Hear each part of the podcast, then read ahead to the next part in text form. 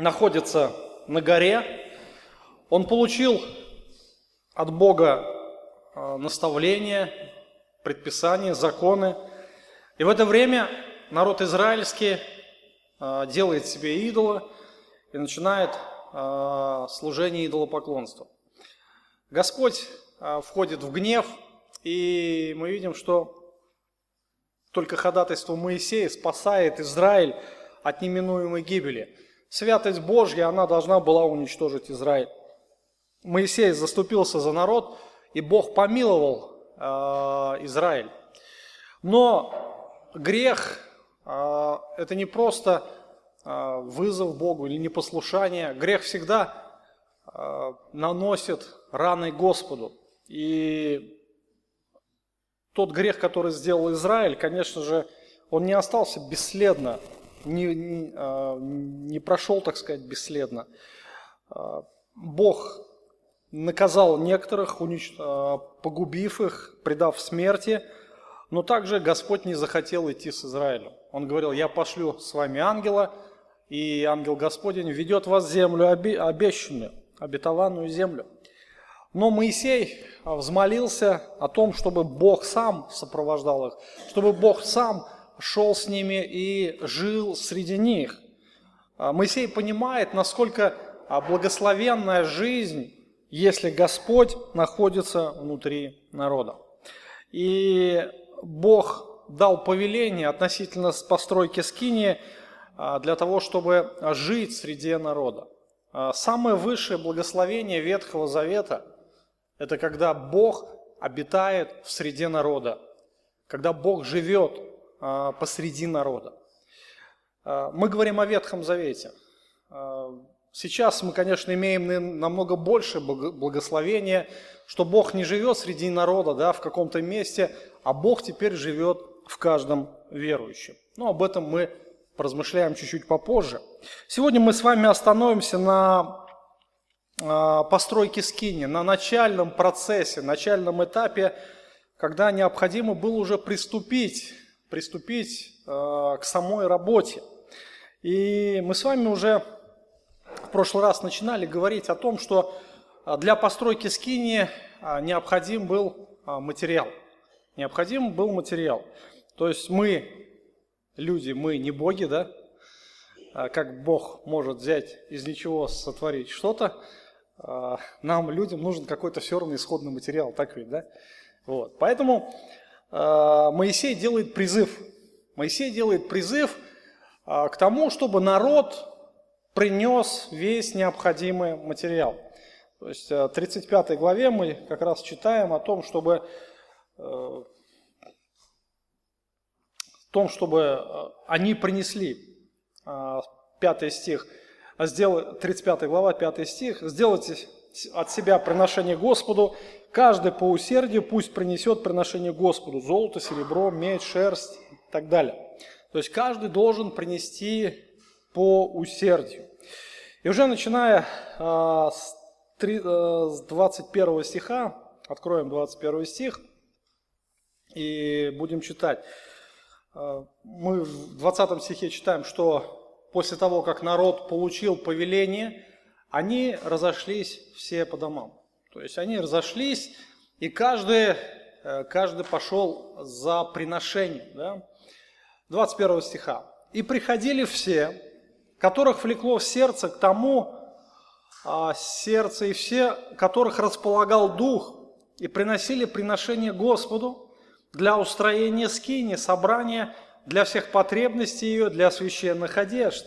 И приходили мужья с женами, и все по расположению сердца приносили кольца, серьги, перстни, привески, всякие золотые вещи, каждый, кто только хотел приносить золото Господу. И каждый, у кого была шерсть голубого, пурпурового, червленого цвета, весон, козья шерсть, козьи барани, красные кожи синие, приносили их. И каждый, кто жертвовал серебро, медь, приносил этот дар в Господу. И каждый, у которого было дерево сетим, приносил это на всякую потребность для скини. Все женщины, мудрые сердцем, пряли своими руками, приносили пряжу голубого, пурпурового, червленого цвета и весон. Все женщины, которых влекло сердце, умевшие прясть, пряли козью шерсть. Князья же приносили камень оникс, камни вставные для ефода и наперстника, также благовоние, елей для светильника, для составления елея помазания, для благовонных курений. И все мужья и жен, э, жены из сынов Израиля, в которых влекло сердце, принести на всякое дело, какое Господь через Моисея повелел сделать, приносили добровольный дар Господу. А, до этого места пока. Народ приносит необходимый материал для постройки скини. Вообще, вот это место, оно удивительно по своему содержанию, в чем там э, вся сила жизни, да, это истина, которая отображена здесь. Мы видим э, тот факт, что народ был весьма расположен жертвовать Господу. Почему? Почему народ был так открыт к жертвоприношениям?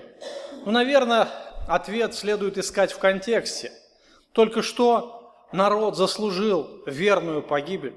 Буквально недавно они еще э, стояли и э, буквально трепетали от страха, от того, что, какое решение вынесет Господь в отношении их греха.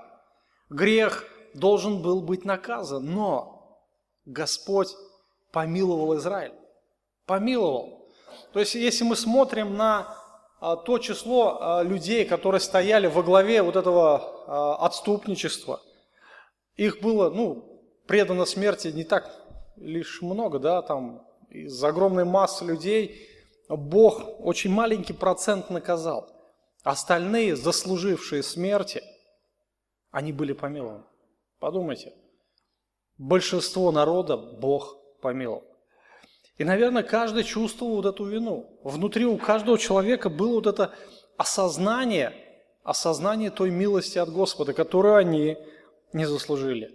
И когда они получили весть, весть о том, что Бог будет жить среди народа, то, конечно же, их сердца были весьма расположены тому, чтобы быть открытыми а, к жертвоприношениям. И когда Моисей призвал народ нести необходимые материалы, мы видим, что народ а, разошелся по домам и стали приносить. Стали приносить. Смотрите, а здесь есть а, несколько фраз, которые показывают именно состояние сердца каждого человека. Я хочу, чтобы вы обратили внимание на некоторые фразы. Посмотрите, 21 стих приходили все, которых влекло к тому сердце, и все, которых располагал дух, приносили жертвоприношение Господу для устроения скини собраний, для всех потребностей ее, для священных одежд. А дальше 26 стих, смотрите. А все женщины, которых влекло сердце, умевшие прясть, пряли козью шерсть. 29 а стих и все мужья и жены и сынов Израилевых, которых влекло сердце принести на всякое доброе дело, какое Господь через Моисея повелел сделать, приносили добровольный дар Господу. Добровольный дар Господу. Какая фраза здесь а, особенно ярко выделяется Господом? М? Влекло сердце, да? Влекло сердце. То есть а, в этом и есть а, принцип, который закладывает основания для всякого служения Господу. Основания для любого. И этот принцип, он универсален. Это то, что было и в Ветхом Завете, то, что есть и сейчас. В ваших конспектах есть а, ссылка, есть ссылка, которая а, показывает этот принцип при материальном служении. Мы помним ту историю, которая а, произошла с апостолом Павлом. А, мы помним, что а, настал момент, когда наступила засуха, когда настал голод в Иерусалиме. И многие церкви, еврейские церкви, особенно церковь в Иерусалиме, они оказались на грани голодного вымирания. Работать они не могли устроиться, потому что тогда церковь уже была вне закона. Э, они жили теми э, приношениями, которые ну, получали от продажи каких-то излишков. Имение кто-то продавал, были земли, да, у кого-то большие земли. Они продавали, приносили к ногам апостола. И на тот момент а, деньги закончились в общине, деньги распределялись особо каждому по нужде, в зависимости от состава семьи. И на тот момент уже деньги закончились. И настал голод. Что делать? И как раз здесь начала действовать касса взаимопомощи. То есть языческие церкви, где апостол Павел нес вот это активное служение, они подвязались помочь братьям и сестрам. Помочь. То есть были собраны а, большие средства. Я не скажу, что там мало было денег, но были собраны большие средства. Большие средства. И эти средства необходимо было доставить в Иерусалим. И, конечно же, апостол Павел, он э, был в числе первых, кто подвязался за это дело, да, потому что он э, любил евреев, братьев, да, он даже готов за них был свое спасение отдать, так он говорит в послании к римлянам. И, конечно, он побуждал те церкви, которые он основал.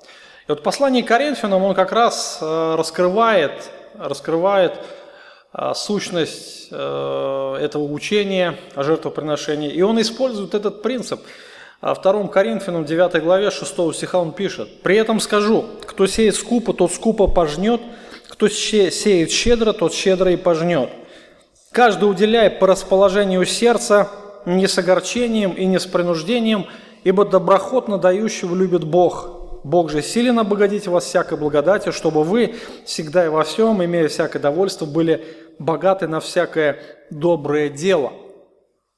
Опять та же самая фраза, да, посмотрите, каждый уделяй по расположению сердца, да, по расположению сердца. И здесь мы видим то, что а, которых влекло сердце, вот эта фраза сердца, то есть от чего будет зависеть щедрость христианина? Вы знаете, есть пословица такая в народе, а невольник не богомольник, да? То есть можно а, наше приношение Господу превратить в пустую, никому не нужную, ничего не значащую религию. Пустую религию, да? Помните, опять же, в 1 Коринфянам, в 13 главе апостол Павел говорит, что мы можем даже все имение взять, раздать. Мы можем даже все свое тело, свое тело отдать на сожжение ради каких-то идей, ради каких-то а, целей, да? Но, говорит, это не принесет никакой, абсолютно никакой пользы. И дело в том, что Проблема заключается в человеческом сердце. Какое наше сердце? Готово ли оно быть жертвенным для Господа? Но когда оно будет готово? Это будет зависеть от того, насколько я люблю Господа. Вы понимаете, да? Наша любовь Господа, она будет отображаться практически в нашем посвящении Ему в нашем посвящении. Это касается не только денег, это касается вообще всей своей жизни. Это касается нашего времени, наших сил, да, наших способностей. Это касается всей нашей жизни. И как раз э, в тот момент израильтяне, конечно же, они понимали милость Господа. Э, еще свежие в памяти недавние страхи а, страх смерти, страх наказания. И была великая радость, когда они получили весть о помиловании Господа. Для них это, конечно, было все свежо, но для нас, в принципе, это тоже является ключевым фактором. Насколько мы будем понимать, как Господь милует нас, как Его справедливость, она не проявляется в нашей жизни, братья и сестры. Вот подумайте, если бы Бог поступал с нами справедливо, по своей святости, Сегодня мы уже слышали проповедь, да? А брат говорил о том, что если бы Бог поступил по святости, по своей справедливости с нами, что бы было? Вот помните Ахана, да? Вот если бы Господь с нами так поступил, или как с Ананией с Сапфирой, за каждый обман – смерть, обман, смерть. Где бы мы были сейчас? Никого бы не было, да, никого бы. Мы бы все уже горели бы в аду. Все, абсолютно. Мы бы не дожили до этого момента, мы бы не сидели здесь с вами. Но, дорогие друзья, братья, сестры, Господь Иисус Христос является нашим ходатаем, нашим спасителем нашей жизни. Да? Он выкупил нас, выкупил нас для себя. И мы не свои, говорит Священное Писание, мы принадлежим Ему. И, конечно же, а, Бог хочет, чтобы мы любили Его. Это первая заповедь. Помните, когда спросили Христа, какова наибольшая заповедь в законе, что ответил Христос? Возлюби Бога, да? И причем Бога каким образом нужно возлюбить? Всем сердцем, всей душой, всем разумею, всем крепость, всей сущностью, то есть всем, всем, всем, что есть у нас в жизни, и внутренне, и внешне, нас должна проявляться любовь к Господу. Это цель. Но любовь, она никогда не бывает насильной. Никогда не будет насильной. Представьте себе, парень с девушкой встречается, и парень говорит, ну-ка полюби-ка меня быстро, да? Вы реально представьте эту картину, да? Как можно полюбить, если на тебя оказывается силовое давление? Вот у некоторых Бог вот в таком понимании, знаете, Бог это такой, знаете, дядька сзади с палкой бегает, да, согрешишь – ударю, согрешишь – накажу. И люди такие, знаете, вау, вау, и вот ходят в таком страхе, Бог накажет. Но не в этом суть нашей веры с Господом. Насколько мы будем видеть Его любовь, насколько мы будем видеть Его милость, познавать Его качество, насколько мы будем вникать в Его сущность, настолько у нас будет ответная реакция. Вы понимаете, да? Что любовь, она не может быть ну, как бы ответом на насилие. Нет. Любовь, она может быть только ответом на любовь. Только так, а не как иначе. Только так. Поэтому, когда а, чем больше мы понимаем Господа, тем больше мы Его начинаем любить. А если мы Его любим, значит, эта любовь проявляется и внешне. Так ведь, да? И вот израильтяне, удивительные люди, а, народ жестоковыйный, как говорит Господь, но тем не менее на тот момент они понимали, насколько Бог милостив к ним. И мы видим, как они это делают. Мы видим, что э, они делают это доброхотно, радостно, вот э, апостол Павел здесь вот говорит, доброхотно дающего любит Бог, да? Что значит доброхотно? Ну, буквально, буквально это радостно дающего. Радостно дающего, да? Вот когда мы а, что-то даем Господу, как мы делаем? Каким сердцем? Радостно должно быть. Это не то, что там, о, опять жертва, а, опять, опять. Ну ладно, ну, чтобы люди не сказали, что-нибудь дам. А вы знаете, даже я слышал такое бывает, было. И даже в нашей церкви, я не знаю кто, Бог знает, кто это. Но люди даже бывали пустую руку опускали. А что вы смеетесь? Это реально. Каждый знает свое сердце. Каждый знает. Я не хочу там кого-то упрекнуть, там вопрос. А, но если нет, лучше не давайте. Лучше не давайте. А, мы помним, а, ситуация, когда израильтяне выходили из Египта. Да? Они выходили из Египта уже в таком, в таком, знаете, а, помним вот эту всю историю, а,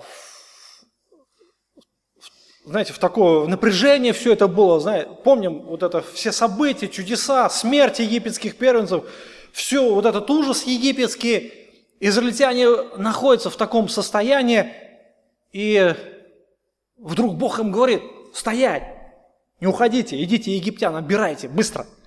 Спрашивайте у них. И вы понимаете, вот в этом состоянии, кому могло прийти в голову, там, спрашивать еще что-то? Тут бежать надо.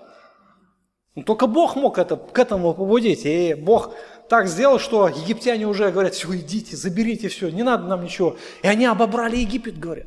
Все золото, все серебро было собрано.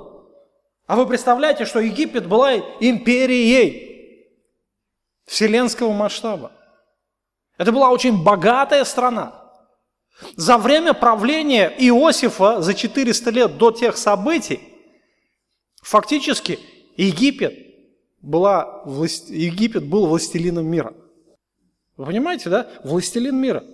За время правления Иосифа, когда, помним всю историю с голодом, с изобилием, вся это вот, все это библейские события, кто не знает, можете прочитать книги Бытия. И они все отдали евреям. Израильтяне были на тот момент богатые люди.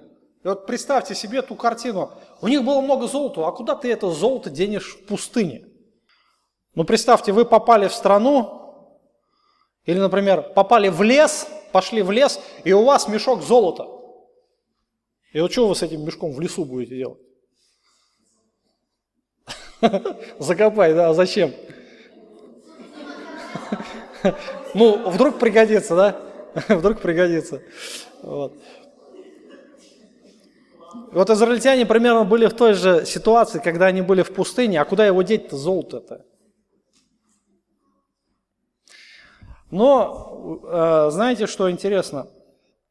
Э, Бог повелел принести, Бог повелел принести необходимые э, материалы для скини. Здесь перечисляются.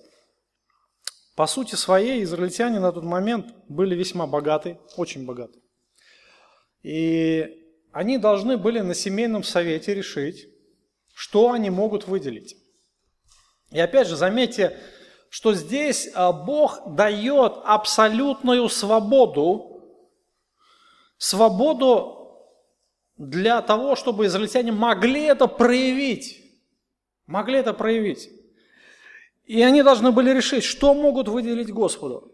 Ну, мы видим, что здесь а, кто-то приносит украшения, да, то есть а, различные украшения, серьги, брошки, там что там было, а, серьги, перстни, привески, всякие золотые вещи. Смотрите, каждый, кто только хотел приносить золото Господу, кто только хотел. И кто приносил? Кто был расположен, кто любил Бога, да. Но наверняка были и те, кто не хотел. И таких людей тоже было достаточно. Почему? Потому что мы знаем, что такие люди стояли во главе отступничества в Израиле в, в дальнейших событиях. И, конечно же, эти люди, э, эти люди, они любили больше золота. Даже, они, даже применить ему, применение ему негде было да, в пустыне.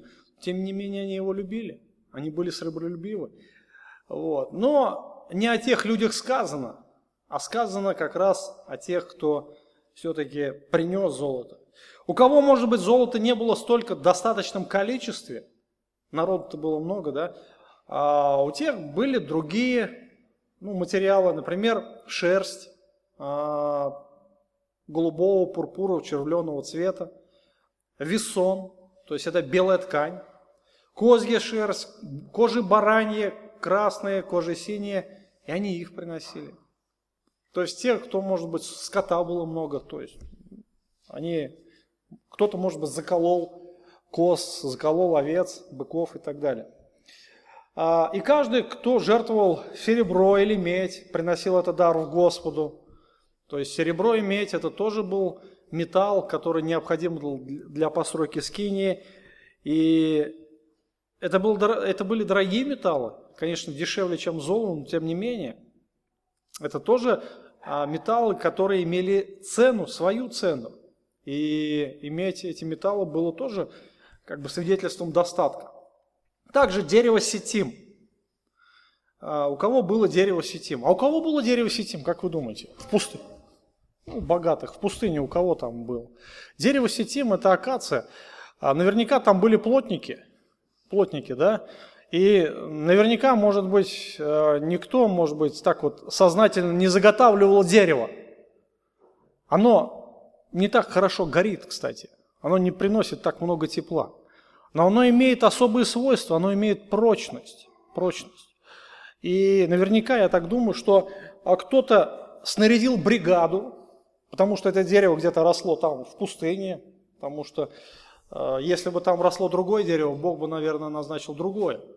Но это дерево встречалось в той местности повсеместно, и наверняка кто-то, наверное, снарядил бригаду лесорубов, а, они трудились, не знаю, какое-то время, и они заготовили достаточно дерева и принесли.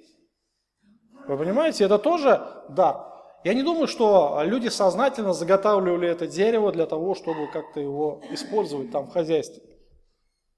Дальше мы а, читаем, а, все женщины, мудрые сердцем, пряли своими руками, приносили пряжу голубого, пурпура, червленого цвета и весон.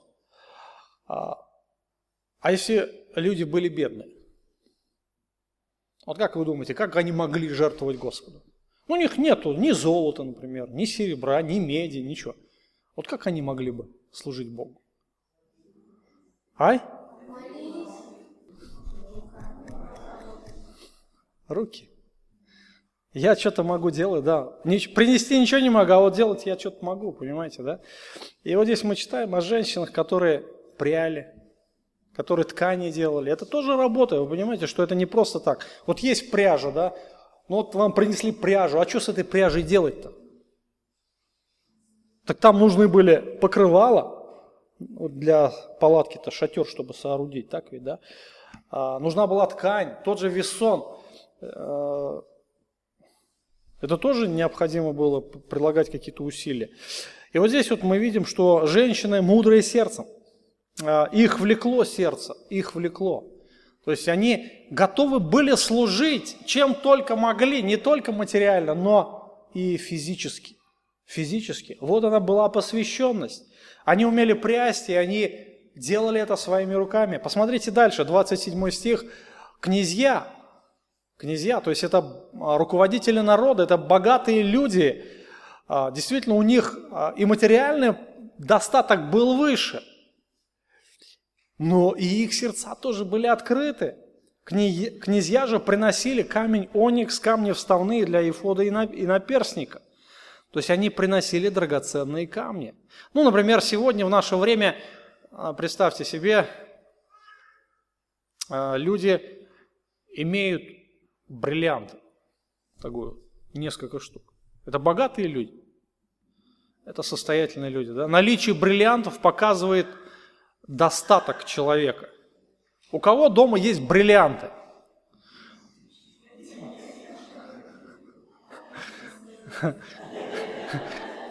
Даже имея не скажу, да? Даже имея не скажу. Почему? А вдруг у кого-то появится возможно, этот, желание их украсть, да? Вот. А, а почему такие мысли? А потому что бриллианты – это ценность. Оно даже дороже, чем золото дороже. Вот. Примерно здесь такая же картина. Князья. У них а, есть а, драгоценные камни, и они жертвовали эти камни. Они приносили. И, конечно же, не у всех в народе есть драгоценные камни. Я не думаю, что у многих здесь сидящих есть хотя бы маленькие такие брюлики, да, там, драгоценные. Но тем не менее, а если камень большой, значит это уже состояние. Можно продать и жить безбедно всю жизнь. Один камень. Дальше мы читаем также благовоние, елей для светильника, для составления елея помазания, для благовонных курений. А, необходимые элементы, опять же, внутри скини, для того, чтобы совершать курение, чтобы поддерживать огонь в светильнике.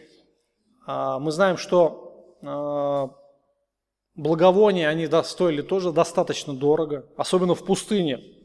Иметь благовоние не все а, это имели. Почему? Потому что их негде взять в пустыне. Те же, например, травы, да, а, благовонные травы, где их сорвать? Только или в Египте они с собой, наверное, все это захватили, кто-то имел, опять же, достаток. Помните а, историю с Христом, когда Мария, да, вылил на голову а, нар, фунт, да, фунт написано, нардового чистого масла. И тогда Иуда Искариот говорит, ну, за 300 динариев это можно было продать. Это годовой заработок. Вот такой флакончик маленький, вот, даже меньше, чем этот. Год надо работать было. Представляете, да? Ну, в среднем, ну, полмиллиона пускай, полмиллиона стоит. На, на рубли, если переводить. Ну, это, я не знаю, примерно такие подсчеты. Вот. Кто мог этим обладать? Ну, кто-то, наверное, взял это с собой, хранил как зеницу ока, да? Это очень дорого было, очень дорого. И мы знаем, что благовония не росли, может быть, в пустыне, в тех местностях. Это было взято все с Египта, все вынесено. И люди это жертвовали. Они готовы были этим пожертвовать. И этот фрагмент, 29 стих, заканчивается тем, что все мужья и жены из сынов Израиля, у которых влекло сердце принести на всякое доброе дело, какое Господь через Моисея повелел а, сделать, приносили добровольный дар Господу. Господь делает на этом особый акцент, которых влекло сердце. Они это делали, они приносили, они это жертвовали. И делали это добровольно. Их никто не заставлял. Был призыв, и они сделали это добровольно. И, конечно же, в этом есть принцип любого служения Господу. Принцип любого служения Господу. А, вы знаете, даже мы сюда приходим, здесь мы сидим, вы сейчас тоже пришли, я стою здесь на кафедре, никто нас не заставляет. Мы можем не приходить, так ведь, да? Но что-то нас влечет, что-то нас влечет. И, конечно же, сердце наше, сердце, каково сердце. И добровольность, радость э, служения, вот что является ключевым фактором. А, итак, следующий фрагмент, начиная с 30 стиха, мы читаем следующее. «Сказал а, Моисей сынам Израилевым, смотрите, Господь назначил именно Веселиила, сына Урия, сына Ора из колена Иудина, исполнил его Духом Божьим, мудростью, разумением, ведением, всяким искусством, составлять искусные ткани, работать из золота, серебра и меди, резать камни для вставления, резать дерево и делать всякую художественную работу. И способность учить других вложил в сердце его и Агалиава, сына Ахисамахова из колена Данова. Он исполнил сердце их мудростью, чтобы делать всякую работу резчика, искусного ткача, вышивателя по голубой, пурпуровой, червленой, весонной ткани и ткачей, делающих всякую работу, составляющих искусные ткани. Смотрите, тоже интересный текст. А, ну что тут интересного? Ну, Бог поставил, во-первых, ответственных. Ответственных людей на Божье дело. То есть он не просто так вот, ну кто хочет, да, кто хочет.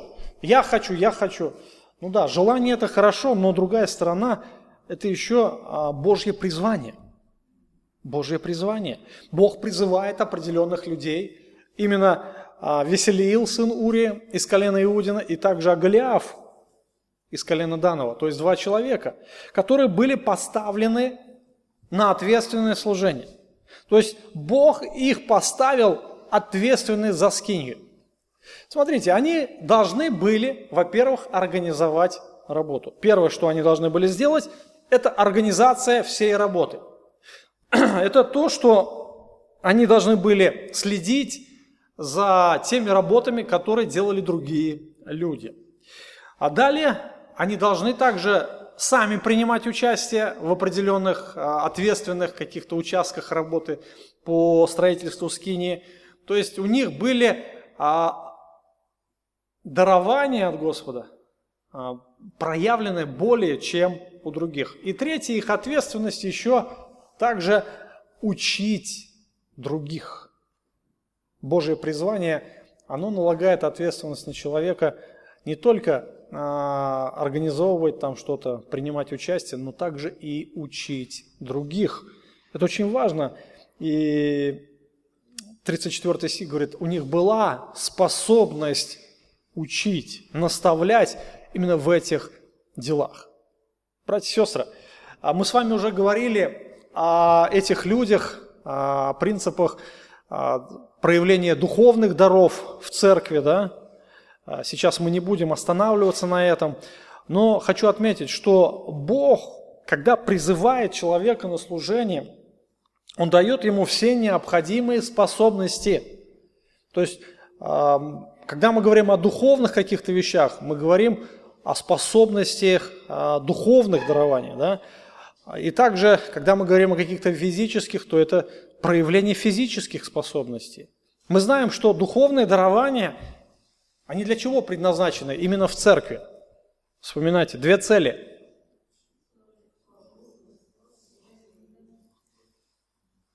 Две цели. Первая цель – проявление духовных даров, которые Бог дает каждому верующему – это созидать церковь Христа. Созидать церковь Христа. Вторая или первая, я не знаю как менять, они обе одинаковые цели. Это являть славу Господа. Прославлять во всем Бога. И дары, если мы читаем апостола Петра, 4 главу, 1 Петра 4 главу, насколько можно разделить частей или разделов? Сколько? Все просто. Дары слова и дары дела. То есть мы можем учить, мы можем наставлять, но мы можем еще и делать. То есть Господь дает эти дары для того, чтобы они могли созидать церковь и прославлять Господа. Все очень просто, да? А, в данном случае, в данном случае мы видим призвание для особого дела двух людей. Это было особое призвание в истории, да, когда Бог давал определенные дары. Посмотрите, какие дары. А, исполнил, а, Господь назначил именно, именно, да, вот этого человека, веселила. И исполнил его Духом Божьим, исполнил его мудростью, разумением, ведением – всяким искусством, составлять искусственные ткани, работать с золота, серебра и меди, и резать камни для вставления, резать дерево и делать всякую художественную работу. Смотрите, что Бог сделал, да? А, у меня такой вопрос. А все вот эти способности разве Веселил не имел до этого? Как вы думаете? Ну почему не было? В Египте они жили, наверняка там что-то где-то завалялось. Ну, не обязательно. Помните, мы с вами говорили о духовных дарах? Например, а может ли человек, который ремонтирует машины, служить этим Богу, как духовным даром? Но он же раньше ремонтировал машины. Мотивация другая братья и сестры. Очень важно здесь помнить об этом. Наверняка Веселиил был очень талантливым человеком. Но заметьте, что Бог, когда дал ему мудрость, Он дал ему эту способность для определенных целей. Вы понимаете, цели? А Бог поставил для него задачу, и он мог исполнить эту задачу так, как требует это Господь. Не так, как он умеет, да, вот так как бы. Нет, а как требует Господь. Вот это очень важное замечание, братья и сестры, очень важно. Я могу что-то делать, я могу что-то а, как-то проявлять участие, да, ну, опять же, если мы говорим о церкви, я могу тоже что-то делать для церкви, но вопрос, а как я это делаю? И что меня мотивирует? И вот здесь вот Господь э, показывает, что есть определенная цель. И есть определенная мотивация, и есть определенный источник силы, мудрости, да, сам Господь, Дух Божий все это делает. И мы видим, что Веселиил и Агалиаф, они имели эти способности, но теперь они все это делают под руководством Божьего Духа для того, чтобы совершать божественные цели. Не все это могут. Сегодня у нас много певцов, в мире. Так, Пугачева там, ну, уже не поет, правда. А всякие там, телевизор включите, там, увидите, да, все поют. Радио включите, все поют. У всех способности, но вопрос. А для чего они поют? Для кого? И что их мотивирует? Понимаете, да? Разницу. Петь для Бога, для созидания церкви, для славы Божией – не всем это дано. Не всем. Ну, это пример, да, певцы там. Певцы, кстати, к вам относятся. Проверяйте свои мотивы. Зачем вы это делаете? Почему вы это делаете? Для каких целей? И как вы это делаете? Какими принципами руководствуетесь? А, можно сказать, за любое служение, братья и сестры, любое. Я говорю о проповедниках. Мы можем быть хорошими ораторами – Вы знаете, сегодня он, Жириновский, он такого даст жару. Его иногда интересно слушать. Иногда смеешься, думаешь, что не буду говорить этого слова. Но хороший оратор, согласитесь. Очень хороший оратор. Его интересно слушать иногда. И он не глупый человек. Может быть, он а, творит какие-то выходки, но он не глупый человек. Но что его мотивирует? Можно сейчас привести тысячи разных таких талантливых ораторов, но никто из них не созидает церковь, никто не несет славы Господу. Вот в этом проблема. Что не те мотивы, не те способности, не те цели. Мы можем много говорить сейчас о духовных дарованиях, но у нас нет времени на это. Будем двигаться дальше. Итак, а, Бог назначает людей, да, людей, ответственных для скини. И теперь э, те, кто э, находится под их началом, они должны будут выполнять их указания. Они должны быть подотчетны им. Следующая глава, 36 глава, 36 глава, она является продолжением 35 и здесь она начинается, этот фрагмент, и очень длинный, и заканчивается книга – до 40 главы, можно сказать, идет продолжение вот этого всего длинного фрагмента. Я не знаю, каким образом поступить э, в следующий раз, или же сделать это такой, знаете, обзор. Мы же с вами проходили уже, что такое там нарамник, что такое ефот. Или же опять сделать такой повтор, как посоветуете, э, более подробно. В принципе, там идет повторение, да, только то, что Повторение мать учения, да? Что ты никаких желаний не слышишь? Да. Более подробно, да? Ну ладно, хорошо. Но, братья и сестры, мы в любом случае пройдем эти места быстрее обычного, да, быстрее. Э, сделаем такой обзор, но остановимся. Возможно, я доску вынесу и буду рисовать вам своими каракулями. Ну, Бог не дал мне этого дара, но чтобы вы поняли немножко. Вот. А, это фрагмент, который показывает уже практическую сторону, практическую сторону а, в постройке скини. Смотрите, сколько места Бог уделяет этим событиям. Вот вроде бы говорил недавно, там столько времени там уделил этим всяким рассмотрением всех сосудов, всяких жертвенников, золотой, там кадильница, это, то, священнические одежды. И вдруг тут опять все повторяется. Опять повторяет, опять все так подробно, нудно, а самое главное, тяжело читать. Некоторый раз вот быстрее это все охота пролистнуть, уже надоело, да, вот такое. Есть искушение такое, да, когда книгу исход читаешь. А потом до Левит доходишь, вообще смак один. быстрее бы пройти все это, закрыть глаза.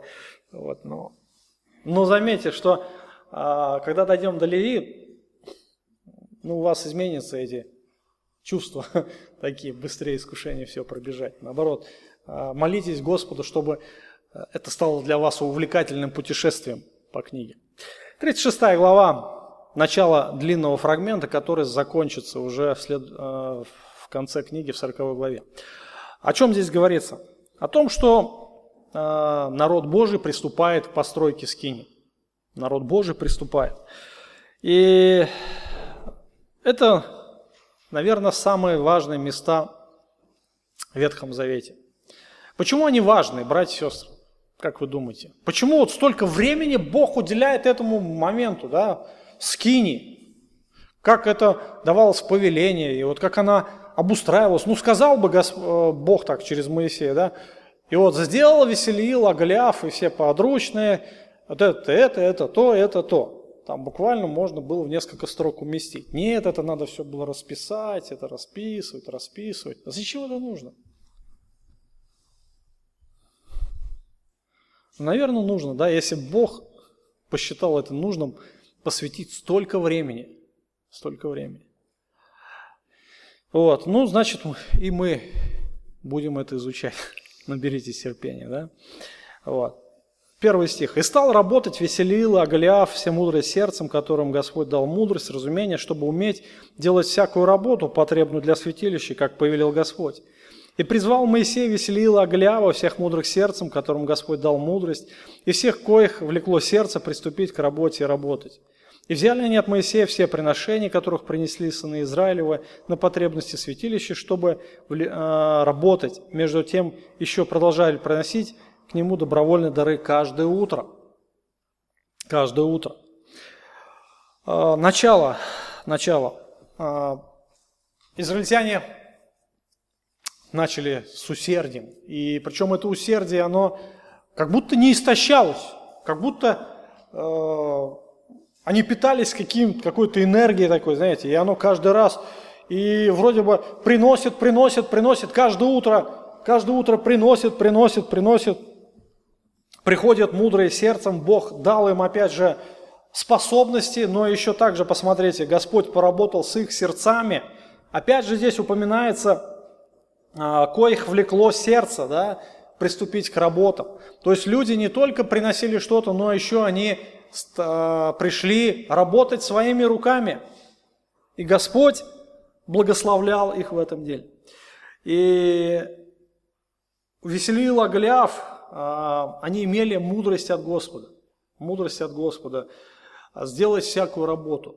Здесь опять же Господь ставит на этом упор что вся мудрость у Бога, и что без Бога все закончится крахом. А, Веселил Голиаф и все мудрые сердцем должны были иметь эту абсолютную зависимость от Господа. Они должны постоянно были вопрошать Господа, что делать, как делать, куда идти, каким образом и так далее. И Бог благословлял их. И опять же здесь второй стих, опять же смотрите, Бог которым Бог дал мудрость. Опять упоминается, Бог дает мудрость, от Бога мудрость, от Него все способности, от Него, все к Нему опять приходит, все от Него исходит. И Господь благословляет свое дело. А, Божье дело – это самое важное дело на земле. Запомните, Божье дело – самое важное дело на земле. Все остальное – это суета. Настанет момент, как написано в Писании, земля и дела на ней сгорят. Какие дела? Ну, дела так интересно, да, как дела могут сгореть? Результаты этих дел, да, результаты дел. Сама земля и все, что здесь есть, дома, машины, вот что я вижу, мусорные баки – кучки с гравием, там заборы, там все-все-все, люди, да, кошки вон бегают. Это все сгорит, это все суета. И вот что мы делаем? Это все сгорит. Все, что мы обустраиваем в жизни, сгорит. Все а, то, к чему мы ставим свои цели, все это сгорит. Придет момент, когда ничего этого не будет. А что останется? Бог и мы. И все. Бог и мы. Но еще останется Божье дело. Братья и сестры, Божье дело останется. Что повелел делать Господь нам сегодня? Идите, научите все народы, да? научите, чтобы люди пришли к вере, чтобы люди получили спасение, получили вечную жизнь, чтобы люди имели надежду и радость. Вот это останется все остальное сгорит. На тот момент, на тот момент в Ветхом Завете построение скини было самым важным делом на земле. Почему?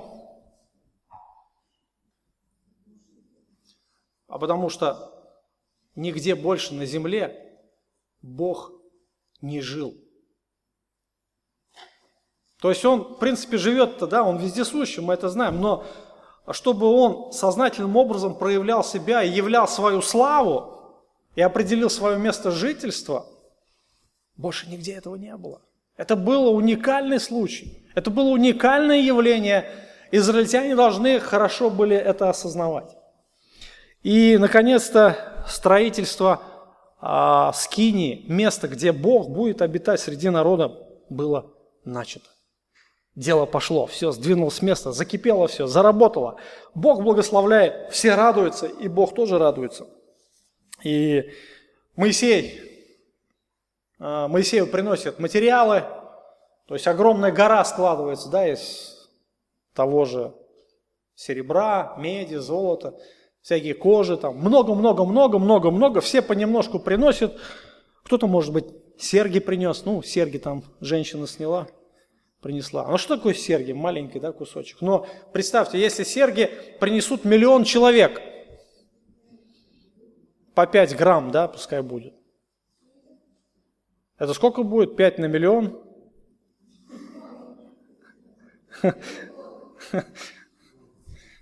Считайте сами. Я шучу. Вот. А, ну, достаточно, да, достаточно. И смотрите дальше, что происходит. Смотрите дальше, что происходит. Тогда пришли мудрые сердцем, производившие всякие работы святилища, каждый от своей работы, какую кто занимался. И сказали Моисею, говоря, народ много приносит – более нежели потребно для работ, какие повелел Господь сделать. И приказал Моисея, и объявлено было в стане, чтобы ни мужчина, ни женщина не делали уже ничего для приношения в святилище. И народ перестал приносить.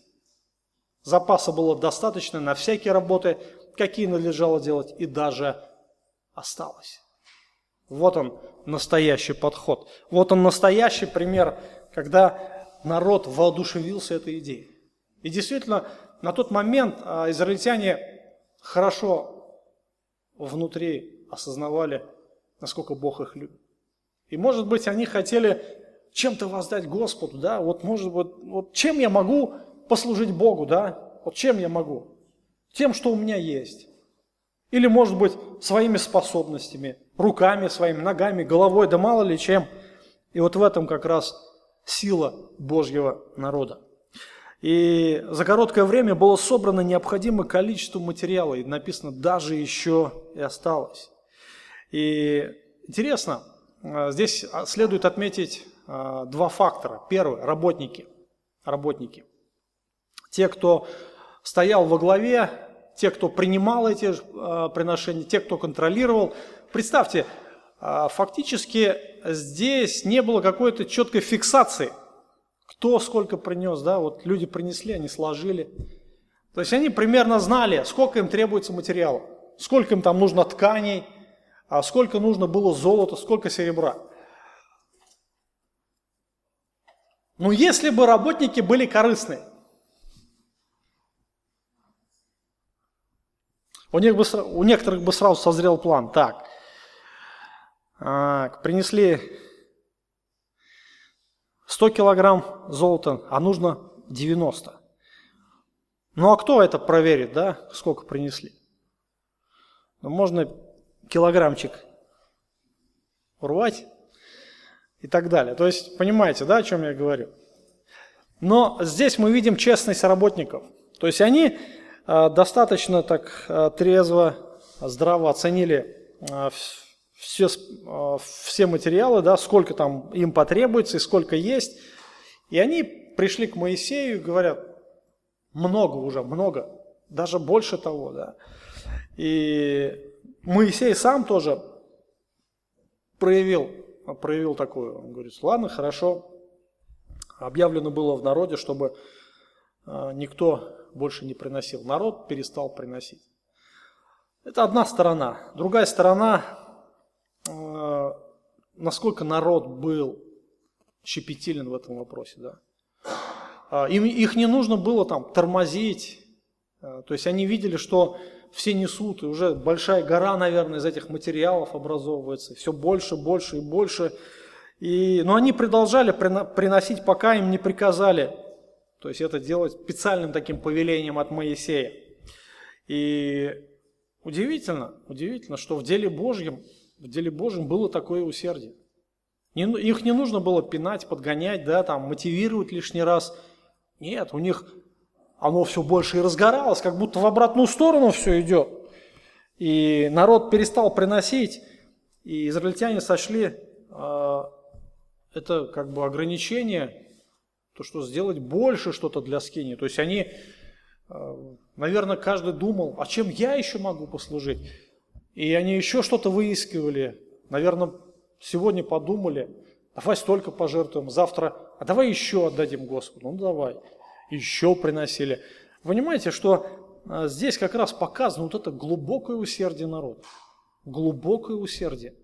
Их не нужно было чем-то мотивировать, подгонять, как бы народ показал в этом свое единство, да, единодушие э, и способность быть благодарными Богу, способность быть благодарными. И в этом-то и проявилась, наверное, особенность Израиля как народа Божьего. Помните, Иисус говорит слова а как мир узнает, что вы мои ученики?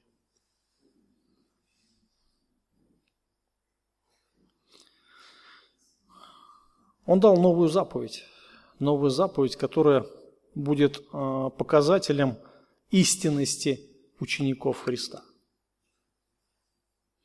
Именно усердие в исполнении этой новой заповеди, а именно новая заповедь «любите друг друга, как я возлюбил вас», она будет показывать качество церкви. Иисус, э, Слово Божие, вернее, говорит, что по умножению беззакония во многих потом охладеет самое главное – любовь. Любовь к Богу, любовь к ближним. И в этом будет как раз сила, да, сила жизни народа, но когда любовь отсутствует, наверное, и жизнь прекращается. Жизнь прекращается. Вот эти места, ну, вроде бы, что тут такого, да? Вот, ну, повеление было, ну, начали приносить, вроде бы начали строить скинию, но сколько там жизни, да, сколько там вдохновения, сколько там любви было проявлено, сколько жертвенности. И это является как раз важным показателем качества народа Божьего, качества их веры, качества их посвященности, качества их жизни. Братья и сестры, братья и сестры, Хорошие, а, наверное, слова, да, вроде бы, что тут такого, да, из этого взять. Но я думаю, что хорошее наставление можно взять для себя лично. Наставление, да. Задаться первым вопросом. Самый первый вопрос, Господи, а люблю ли я Тебя? Люблю ли я Тебя больше всего на свете? Является ли моя любовь э, достаточной, как Ты того хочешь? Является ли она первой любовью? Является ли моя жизнь проявлением этой любви? Я думаю, мы можем задать для себя эти вопросы, даже читая эти тексты, мы можем видеть яркий пример жертвенности народа, жертвенности, посвященности, и как они были единодушны в том деле. Наверное, это было самое такое первое большое дело, которое а, израильтяне делали все вместе. И мы видим, насколько это было единодушно, в радости, да, в, таком, в такой посвященности. Люди были как одно, имели, помните, как первая церковь, имели все общее, да, приносили. Это же главное дело, важное дело. Бог будет жить среди нас. Я хочу, чтобы вы сегодня подумали на другой э, истины. Бог будет жить среди Израиля. Но сегодня Христос сделал намного больше – Намного больше, чем тогда. Тогда Он их только помиловал. В то время Бог помиловал Израиль, и они видели эту милость, и они дали, вот, как бы проявили, дали ответную реакцию на эту милость. У них было благодарное сердце. А сегодня Бог сделал намного больше, чем тогда. Христос умер за нас. Это не просто проявление милости – это проявление настоящей Божьей любви. И Бог не живет среди народа в скинии. Нам не нужно строить скинию сегодня, сооружать эту скинию, какие-то там нагромождения делать. Да? Сегодня Бог говорит, вселюсь в вас, буду ходить в вас, и буду вашим Богом, а вы будете моим народом. Бог сегодня сделал намного больше. Он поселился в каждом из нас, в каждом верующем. Вы понимаете, насколько а Бог сделал больше, чем тогда. И если Господь живет в нас, вопрос, а какая моя реакция? И, конечно же, здесь мы можем сегодня размышлять об этом. Пусть вот эти наставления, они будут каждому сердцу. э, нам не нужно отчитываться друг перед другом, да, вот что я там, как я это сделал и так далее. Нет, это все к тому, чтобы мы сегодня размышляли и молились Господу, приходили к Господу и благодарили Его. То есть это суть наших отношений с нашим Спасителем. И пусть Бог в этом прославится. Какие у вас будут вопросы по тексту?